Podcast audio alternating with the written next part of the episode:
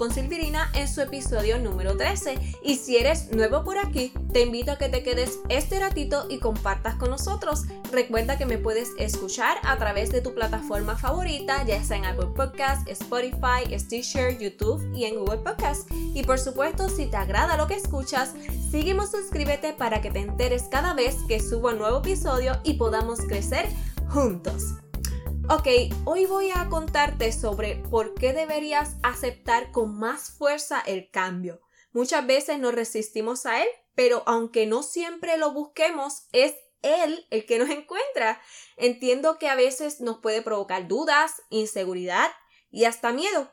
Es por eso que decidí compartir contigo cuáles son algunas razones por las que en lugar de rechazar el cambio, lo manejes de forma que pueda llegar a ser tu aliado. Y por supuesto te voy a relatar cómo me benefició a mí en una situación en particular durante varios años en mi carrera profesional. Pues comienzo diciéndote que gracias al cambio nos podemos enfrentar a situaciones nuevas y de esa manera es bien posible que adquiramos conocimiento y experiencia.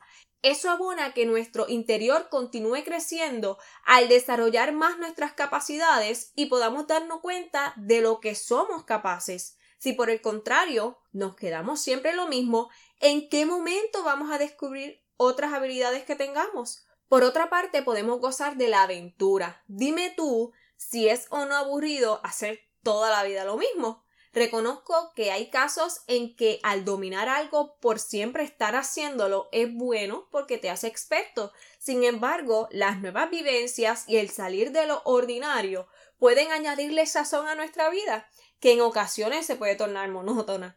Y te lo digo yo, que aunque generalmente soy estructurada, hay cambios que me refrescan y me impulsan con un nuevo aire. A veces, sobre todo antes de la pandemia del COVID-19, escuchaba personas o leía publicaciones en redes sociales en las que decían aquí aburrido como siempre o siempre es lo mismo y era como que, hello, pues entonces haz algo tú por cambiarlo. O sea, es como que algunos se encierran tanto en su pequeño mundo sin ver todas las posibilidades que hay para experimentar, para aprender, para conocer, que es como que esperan a que estando sentados en una esquina van a recibir a experimentar cosas distintas.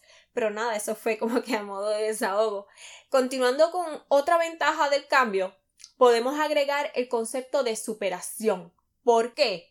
Bueno, esto se debe a que al vencer eso que nos provoca miedo e ir un poco más allá de lo que creemos que son nuestros límites, hace que continuamente nos pongamos a prueba y nos superemos. Eso va definitivamente a traernos como consecuencia que aumentemos nuestra autoestima y así la confianza en nosotros mismos. Por último, te puedo mencionar que el cambio nos llega a traer dosis de energía, y hasta de motivación. Estoy casi segura de que si llevas haciendo lo mismo una y otra vez por muchísimo tiempo, tu nivel de ánimo no es el mismo que al de cuando comenzaste. Así que al realizar cambios, tu ser como tal desarrollará una energía que a la misma vez es la que te mantendrá con ilusiones y con grandes dosis de vitalidad y por consiguiente de seguir viviendo así más motivado. Ahora te cuento que hace varios años atrás, desde que comencé a trabajar como docente, estuve elaborando en distintas instituciones educativas. Como recordarás, en el segundo episodio del podcast te mencioné que trabajé tanto en colegios privados como públicos. En especial cuando comencé en las escuelas del sistema público de Puerto Rico, tuve mucho tiempo en que cada año me tocaba trabajar en distintos lugares. Sobre las razones estaría una eternidad explicando, pero la realidad es que de acuerdo a los protocolos de reclutamiento en mi país, cuando uno comienza con un estatus transitorio, es bien probable que cada año no te toque trabajar en el mismo lugar. Claro, les puedo confesar que llegaba el punto en que me cansaba el tener que comenzar desde cero todos los años, pero a su vez fueron muchos los aspectos positivos que obtuve de eso.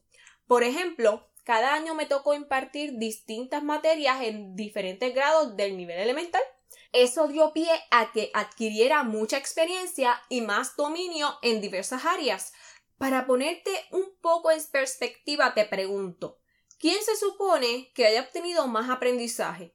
¿Alguien que ha estado por años y años haciendo lo mismo? ¿O alguien que pasó por diferentes escenarios educativos como en mi caso?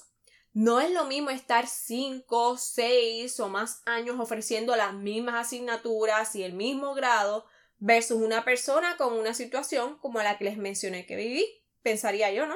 También me pasaba que en ocasiones cuando apenas comenzaba un año escolar, que por lo general estaba entusiasmada y contenta, tenía que lidiar con los comentarios o con las quejas de alguna compañera vecina de salón, en la que me hablaba mal de un estudiante o de uno de los grupos que atendíamos en ese momento y me comentaba que si ya empezamos mal, que si esto, que si lo otro, y no es que esa persona no se pudiera expresar, ese no es el punto, pero el momento en que lo hacía, en combinación con la manera o el tono en que me lo comunicaba, transmitía cierta toxicidad que nada positivo abonaba. Claro, tal vez para esa persona era una forma de desahogarse, pero creo que entienden a lo que me refiero. Es bien probable que esa docente ya llevaba mucho tiempo bajo la misma dinámica y ya estaba cansada de hacer lo mismo año tras año y su motivación ya era, digamos que, bastante escasa. Digo, quiero volver a aclarar que siempre hay excepciones, como en todo, yo conozco colegas que, a pesar de llevar mucho tiempo en el mismo puesto, se ocupan de buscar la manera de reinventarse, de dar más allá de su máximo y son excelentes en lo que hacen. Aquí estoy describiendo lo que son situaciones más generales, así que estoy al tanto de ese otro escenario también. Ya finalizando, tengo en mi mente una situación un poco triste sobre cuando el Departamento de Educación de Puerto Rico tomó la decisión de cerrar escuelas. No voy a entrar en detalles de las razones porque ahora mismo no viene el caso. Lo que sí es que en la escuela en la que me encontraba en ese entonces iba a ser una de las que cerrarían. Yo llevaba solo meses trabajando en ese plantel escolar versus la mayoría de las compañeras maestras que allí laboraban. Todas eran mujeres, de hecho. Así que podrán imaginarse lo afligidas o desanimadas y los reacias que estaban ante eso que acontecía. Y aunque al igual que yo no perderían sus trabajos, ya que serían reasignadas a otra parte, luego de estar 10, 15 años en el mismo colegio, ya habían creado lazos y un sentimiento de pertenencia muy fuerte. Y eso, si bien me había penado mucho la situación, jamás iba a estar igual de angustiada que ellas. ¿Por qué? Pues sencillamente porque, contrario a su caso, yo había estado continuamente cambiando de escuela en escuela de manera consecutiva. Así que eso de cierto modo me había ayudado a no aferrarme tanto a los ambientes laborales en los que ejercía mis funciones estaba en una etapa en la que había creado una fortaleza emocional que me permitía tolerar este tipo de cambio y en esas circunstancias podía manejar mejor la situación en mi interior. Así que podrás darte cuenta de que el cambio, ya sea porque tú lo provocas o porque llega a tu vida sin buscarlo, puede convertirse en un buen compañero. Todo es cuestión de que lo utilices a tu favor. Por supuesto, entiendo que muchas veces nos puede causar tensión, miedo, negación, como dije al principio. Sin embargo, aunque no nos demos cuenta al momento, la vida misma está en constante cambio. Así que te invito a fijarte no solo en las emociones negativas que puedas sentir con él, sino también en el aprendizaje, tu crecimiento como persona, el renovarte, que puedas descubrir nuevas habilidades, experiencias increíbles y hasta dosis de energía que podrías comenzar a recibir. Y bueno, espero que en este ratito te hayas sentido inspirado al escucharme, que te hayas sentido motivado a enfrentar los cambios con una mejor actitud, en fin, que te haya sido de provecho lo que te acabo de compartir. Pero dime tú, ¿cómo ves el cambio? ¿Eres de los que se asusta mucho o de los que piensa mucho antes de tomar decisiones que conllevan cambios? Me encantaría saber. Así que si quieres contarme, puedes hacerlo en mis redes sociales. Recuerda que me puedes encontrar como Augusto con Silvirina y seguirme ya sea en Instagram o en Facebook. En la descripción del episodio te dejo los enlaces. Allí me puedes dejar tu comentario en la publicación que hice sobre este episodio y tener más interacción conmigo. También me puedes contactar por mensaje privado si así lo prefieres. La realidad es que me encantaría tenerte por allá y saber de ti.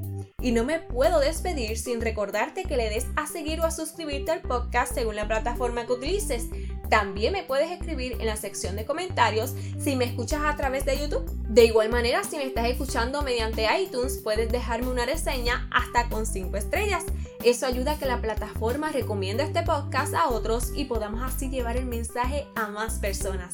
Y precisamente si consideras que a alguien le haría bien escucharme, comparte este episodio, busca el símbolo de compartir y así puedes hacerle llegar el enlace a otras personas por los distintos medios que te ofrece. Es bien fácil. Y ahora sí, por lo pronto, esto es todo por hoy. Los espero el próximo martes, mis amigos. Chao.